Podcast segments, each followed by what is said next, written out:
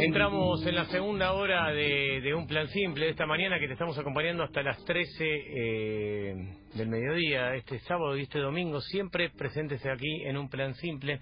Eh, tengo el agrado eh, y el gran honor de presentar a uno de los grandes deportistas de este país. Está en comunicación telefónica con nosotros el querido José Meolanz. ¿Cómo andas, Pepe? ¿Cómo andas, José? Buen día, ¿cómo te va? ¿Qué tal? ¿Cómo andas, Joaquín? Buen día. Bien, Bien. Qué, alegría saludarte, che, qué alegría. Bueno, desde allá con, con, con tu tonada de siempre y desde tu provincia, ¿no? Sí, sí, sí, sí. Acá estamos. Este, en, en, en, cuarentena, así que esperando que paulatinamente todo esto vaya eh, tomando un poco de de ritmo, igual, eh, digamos, en cuanto a, a, que se pueda ir superando. Este, en Córdoba, digamos, estos días, si bien hubo un pico, pero ahora está un poco mejor, más controlado. Bueno, eh, eh, tratando de tener esperanza, como siempre. Sí, además porque es el día a día, ¿no, José? Sí, sí, sí, absolutamente.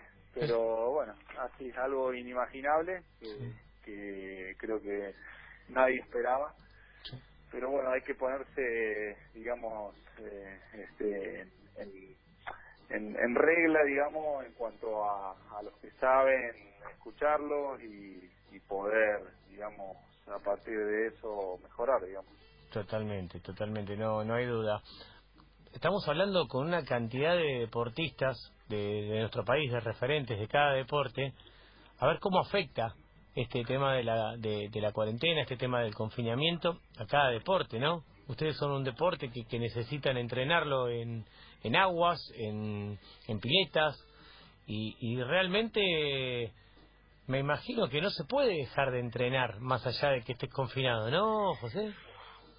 Y no, no, no, en principio no, y todo lo que se puede hacer eh, físicamente, digamos, eh, si bien no tenés el agua, pero para no perder eh, por ahí lo, lo, lo, que se refiere a la, a la masa muscular y mantenerse activo, eh, pero imagínate que una eh, un, una semana de pérdida de agua equivale más o menos a, la recuperación de un mes aproximadamente. Así que, Mirá qué, qué tiempos de los que estás hablando. Los chicos hacen ya, digamos, los que hoy están en la la alta competencia, eh, dos, casi para dos meses y medio parado y, en realidad todo el mundo eh, este, está aprendiendo algo de esto, es algo desconocido, eh, creo que para cualquier nadador de elite el haber pasado dos meses y medio sin tocar el agua y, y el volver a meterse nuevamente cuando ocurra, también creo que nadie sabe cómo, cómo o en cuánto tiempo se puede llegar a tomar ritmo nuevamente. Claro, y a todos les pasa diferente según el deporte que practican. José, ¿sabes que mm, Yo estoy pensando, ¿no? Ya sabemos que, que los juegos se postergaron, sabemos que la, cantidad de competencias a nivel mundial se empiezan a postergar, eh, y, y ya tenemos que pensar en otro panorama. ¿Vos crees que esto a nivel mundial, este parate tan fuerte, va a afectar por igual en todos los deportes?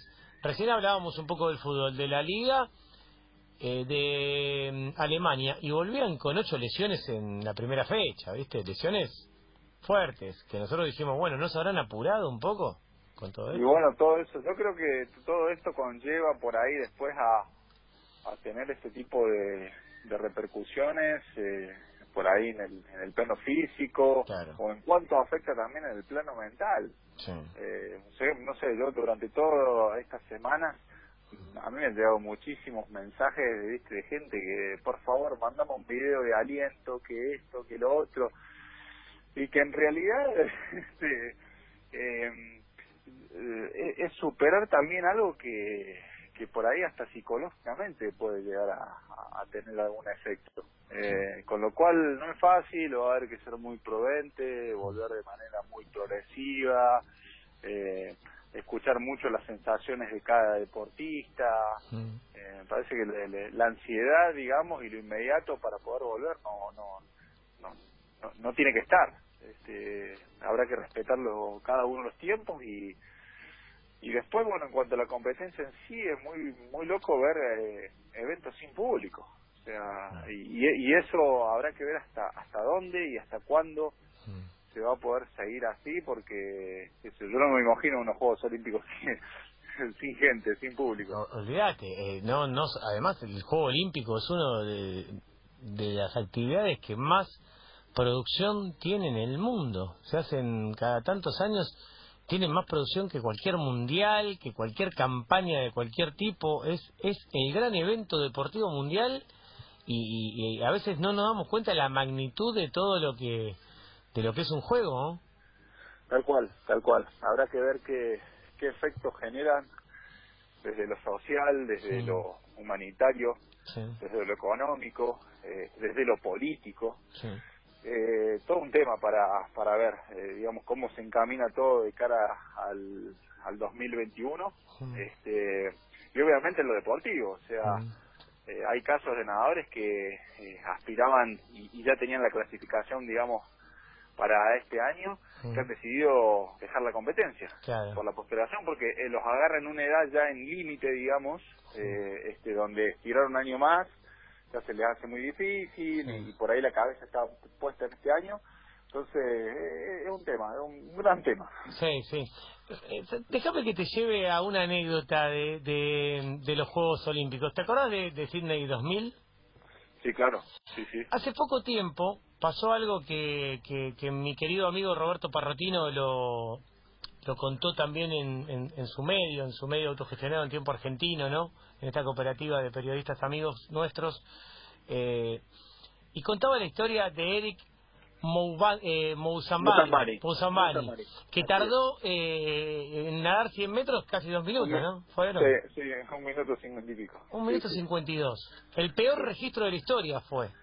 Eh, y muchos se acuerdan porque este moreno, cuando se tiró a la pileta, eh, eh, en Guinea Ecuatorial no había piletas, no había piletas, nunca se había tirado una pileta olímpica, porque no existían. Y cambió completamente la historia. Estamos a 20 años de ese momento. Se cumplieron hace semanas 20 años. Me gustaría que, que compartamos también el video ¿no? en nuestras redes. Y hoy cambió completamente la historia del país. Ahora hay piletas, hay categorías juveniles. Y él está de entrenador. Sí, sí, sí. ¿Qué te acordás de eso? ¿Qué te acordás? Un, un caso muy eh, a ver, eh, a mí me tocó vivirlo en carne, si bien eh, eh, no, no pude verlo del todo en ese momento, digamos, porque yo nadaba esa prueba y nadaba en, en las últimas series, este, fue en la primera, los 100 libres, y la cuestión de que él cuando cuando se fue a cuando fue a nadar, digamos, eh, a, competir, estaba a punto de largarse y, estaba con otros dos competidores y los otros dos competidores se tiraron antes. Entonces los descalificaron. Eh, a partir de esa descalificación él quedó solo para nadar el 100 metros. solo. y yo imagino esto sin, obviamente sin haber, eh, digamos, escuchado la versión, pero ante la sensación de adrenalina y de querer salir a nadar, salió tan rápido que llegó del otro lado y claro, y se le acabó la nafta. Este, entonces le faltaban la mitad en los últimos 50 metros y fue durísimo. Los, últimos, 15 metros era como que llevaba las piernas en el fondo y iba con la cabeza afuera, algo totalmente raro de ver, digamos, parecía un nadador que había aprendido hace una semana. Sí, era como la primera vez que yo me tiré en una pileta y iba braceando como podía, viste, como un renacuajo parecía yo. Y, claro, digo, eh, fue, rarísimo, fue quizás eh, eh, alguno lo toma como, como un hecho histórico que, que, que la gente empezó a gritar. ¿Vos escuchabas los gritos, José? Claro, obviamente, sí, sí, se escuchó. de hecho, a, mí me, me preocupó porque no sabía qué pasaba. Claro y ahí en, el, en la sala de última llamada generalmente tenés eh, pantallas donde vas siguiendo, digamos, cada una de las series. Y me acerqué y, vi los últimos, vi, el final, todo, el, todo, el, todo el público, los espectadores arengándolo para que pueda llegar. Para que pueda llegar, para que Mozambani pueda llegar al final y pueda recorrer en esos dos minutos los 100 metros que se quedó el agua. Bueno, qué cosa es el deporte eh? y cómo cambia Mirá, de lo que empezó como un papelón en, en el año eh, 2000, que la gente lo ha convertido como en, en, un símbolo de lucha y cómo hoy en un país como, como Guinea Ecuatorial encontramos que hay pibes y pibas que empezaron a, a nadar. Sí, sí, generó un efecto de, desarrollo, de empezar a multiplicar eh, la natación en su país, eh, como un pionero, el, el puntapié inicial, digamos, para generar eh, recursos, infraestructura y, a partir de que de ese momento, digamos, la, natación eh, de Guinea Ecuatorial empieza a, de cero, digamos, este, una etapa nueva y, hoy, si se quiere, eh, un poquito más consolidado y teniendo más desarrollo, bueno, este es un país que está en crecimiento. Bueno, vos eh, te dedicas mucho a hacer clínicas, a llevar la natación por todo el país. Eh, no dudamos que hay un antes y un después de Meolance en la natación argentina, no lo dudamos. Sabemos eh, el, aporte que le has hecho a este deporte y, me imagino que te debes sentir con, orgullo de que cada vez haya más pibas y más pibes y que lo estamos viendo, que lo estamos viendo en los últimos torneos, el nivel de las nadadoras y de los nadadores argentinos que que creemos que tiene un buen futuro. ¿Cómo lo ves vos el futuro de la natación? Yo creo que estamos muy bien. Eh, el presente es, eh, es alentador y el futuro es eh, auspiciante, digamos. Yo, A mí me parece que tenemos hoy la natación argentina, sobre todo lo que tiene que ver con la rama femenina, está, está muy bien posicionada.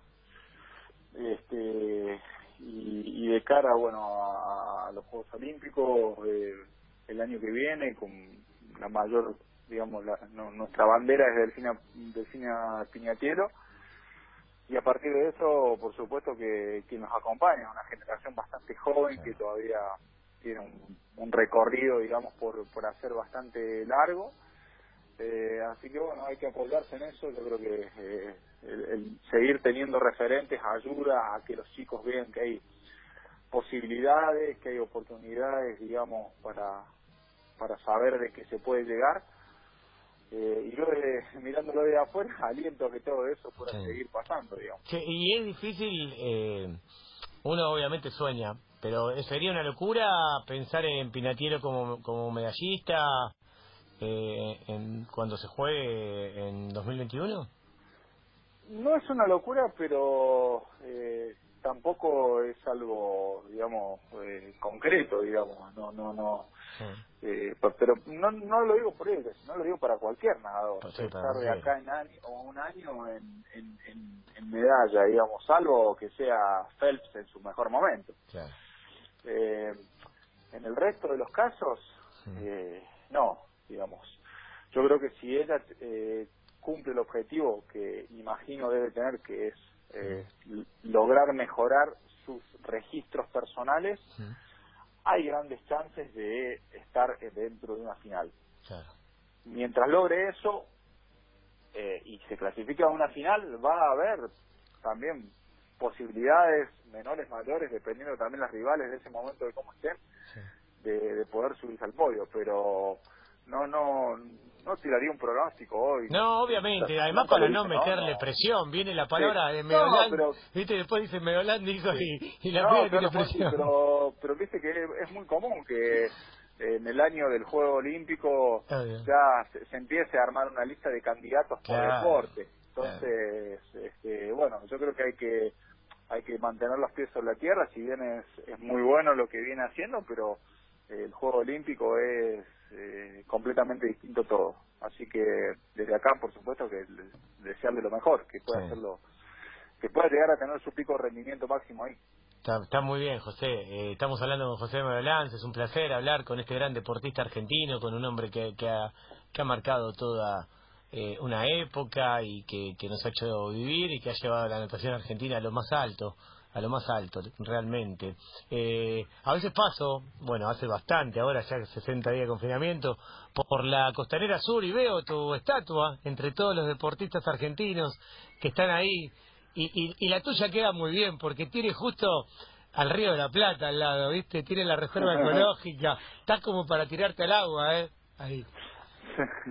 Estuvimos ese, ese día. Sí, estuve ese día. Me tocó ver el día de la inauguración, me acuerdo, eh, con vos, con Sabatini, con Ginóbili, con, con todos los grandes del deporte argentino, Vilas, eh, Hugo Porta, bueno, todo, todo. La verdad que, que divino ese sector. Es hermoso ver eso. Hermoso, lindo paseo y mm. eh, también gratificante. Este, yo lo siento así. Una vez que pasó, que me lo habían comentado cuando eh, antes, digamos, que se que se realice, yo digo, me, me, sonó como muy loco, muy raro, digo, este, pero bueno, eh, en fin, muy muy feliz de que eh, haya sucedido y como dije, es, eh, un honor y, realmente gratifica. Está buenísimo, está, está buenísimo.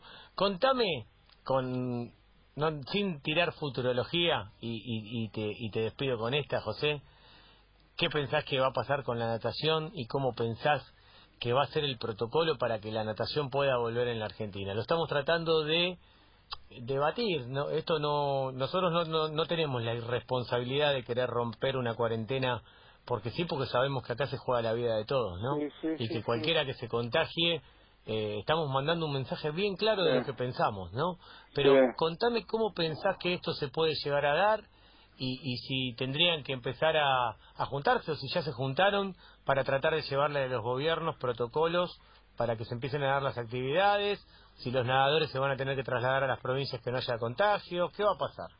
Mira, yo no estoy muy en el tema, sí creo que este, obviamente ya en, en, algunos países donde han dispuesto la vuelta, digamos, en la natación, por ejemplo Italia, que es un país que, que fue muy sacudido, eh, este, hay, hay nadadores, han vuelto los nadadores primero de, de alto rendimiento, aquellos que ya estaban clasificados para los juegos, que por ahí tenían mayor necesidad o, eh, urgencia para volver, pero eh, acá se habla por ahí de, tener cuatro nadadores por carril, digamos, eh, no se puede hablar durante el entrenamiento. También es muy difícil por ahí porque todos tienen que tratar de nadar al, al mismo ritmo porque no se tienen que, que juntar.